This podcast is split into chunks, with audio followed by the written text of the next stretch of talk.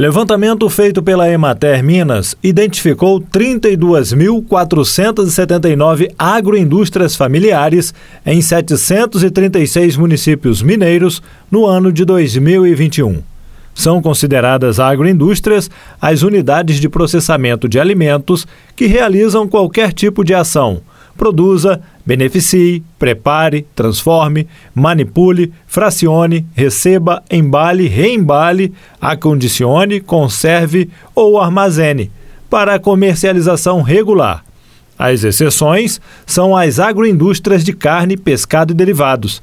As espécies animais devem ser abatidas em abatedouros frigoríficos específicos para serem consideradas como agroindústrias. Para falar sobre este levantamento da Emater, nós vamos conversar com a coordenadora regional de bem-estar social da Emater Minas, Aline Guides. Aline, primeiramente gostaríamos de agradecer a sua atenção e disponibilidade em conversar conosco. E eu gostaria que você começasse falando sobre como foi feito este levantamento e qual a sua importância. É, esse levantamento, é, ele foi feito em todos os municípios onde é, existe convênio da Emater, né, em cerca de 800 municípios mineiros, Aqui em Pouso Alegre, a gente tem a unidade regional, que ela abrange 40 municípios na região aqui, né, que pega desde a Delfim Moreira, São Gonçalo, Extrema, Ouro Fino, fechando as pontas, né, Pouso Alegre. Então, são 40 municípios. Então, cada técnico local, cada município, a Mater fez o levantamento das agroindústrias de agricultura familiar. Então, a gente está considerando somente aquelas que são oriundas da agricultura familiar. O agricultor familiar é aquele que possui a DAP, que tem acesso ao PRONASSE, que ele mora na, atividade, na propriedade ou próximo e ele desenvolve a atividade junto com, com a família, ele mesmo ou a família junto.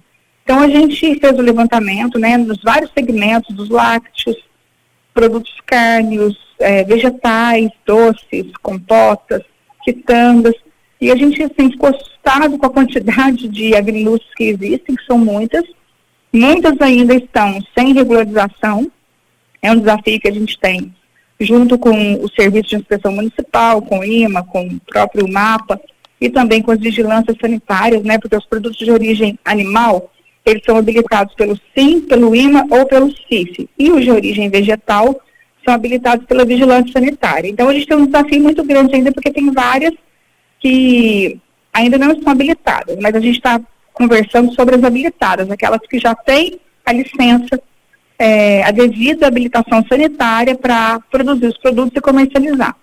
Então, são várias agroindústrias, a gente percebe que, a gente entende, né, que é uma fonte é, importante na renda familiar, é uma agregação de valor. A família, muitas vezes, ela produz os insumos, ela produz o leite. Então, para não vender só o leite in natura, eles fazem lá uma queijaria, né, habilitam, e aí eles vão comercializar o queijo, o doce de leite, o iogurte. E isso é, fortalece a, a, economia local, aquece o mercado local, porque esse dinheiro fica aqui, né? O, o agricultor ele comercializa, recebe e vai gastar o dinheiro na região. Então a gente entende que é uma parcela muito importante, muito significativa para a economia local. E, como eu já disse, os desafios, a gente sabe que são muitos ainda, e a Emater vem trabalhando no sentido de orientar os agricultores a se habilitarem e também a dar um, é, a, ter condições de se manter formalmente no mercado para poder vender nos supermercados, vender nas feiras, vender na alimentação escolar. E a gente acredita que existe muito potencial ainda para esse tipo de trabalho. A gente viu também com a pandemia que muitas famílias, né, é, que perderam, às vezes perderam emprego, algum familiar perdeu o emprego, retornou para o meio rural e foi empreender justamente com a agroindústria, né? Ou foi melhorar a agroindústria do pai, né? Do, da, da, família. Então a gente percebe também que é importante para receber as pessoas que estão retornando para o campo. E dentro da agroindústria familiar, quais são as de que mais se destacam? Ah, é, geralmente são as de leite, produtos, produtos lácteos, queijos, é, principalmente queijo Minas frescal, né, o frescal padrão, mussarela, iogurte, Tandas também tem bastante, né? Assim, vem aumentando bastante, né? Pães, bolos, roscas, rosquinhas, bolachinhas, biscoitos de polvilho e os doces. doces de fruta, doces em calda, compota, geleia. São as mais expressivas. E isso mostra a força da agricultura familiar no campo? Com certeza. Isso demonstra que a agricultura tem um potencial muito grande, que além de produzir os insumos, é, o agricultor está cada vez mais especializado até no processamento, em produzir esses alimentos, que são alimentos sem aditivos químicos, porque a agricultura familiar ela não utiliza aditivo químico nenhum, não utiliza conservantes, a gente trabalha com orientação é, sem conservantes, sem aditivos químicos.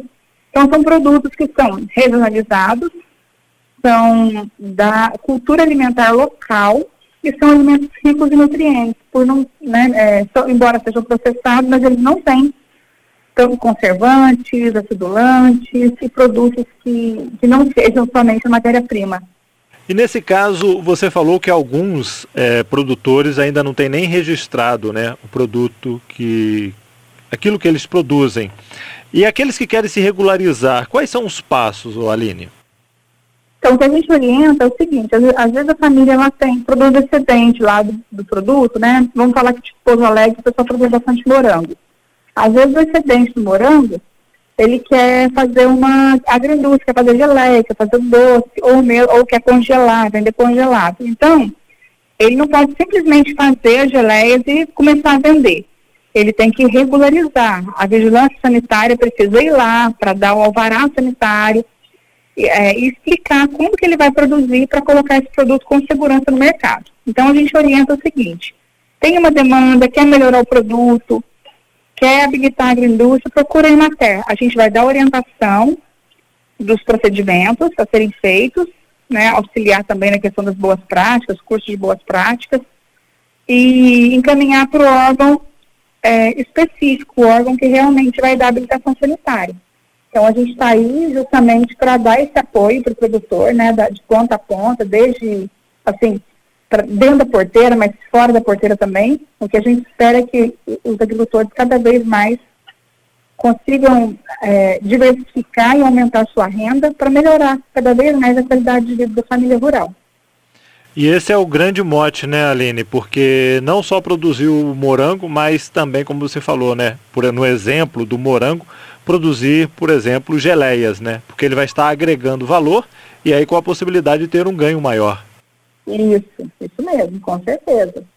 Sem desperdício nenhum e oferecendo para as pessoas aquilo que tem de melhor, né? Aquilo que a família dele produz e beneficia e coloca à disposição para que todos possam ter acesso.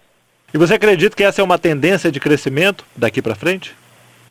Ah, sim. É, a gente tem percebido que as pessoas querem cada vez mais consumir produtos locais, consumir aquilo que elas de fato, de fato conhecem, é, olhar no olho do, do produtor, né, e, e, perguntar, olha, esse produto, é, como que ele foi feito, o que, que ele tem.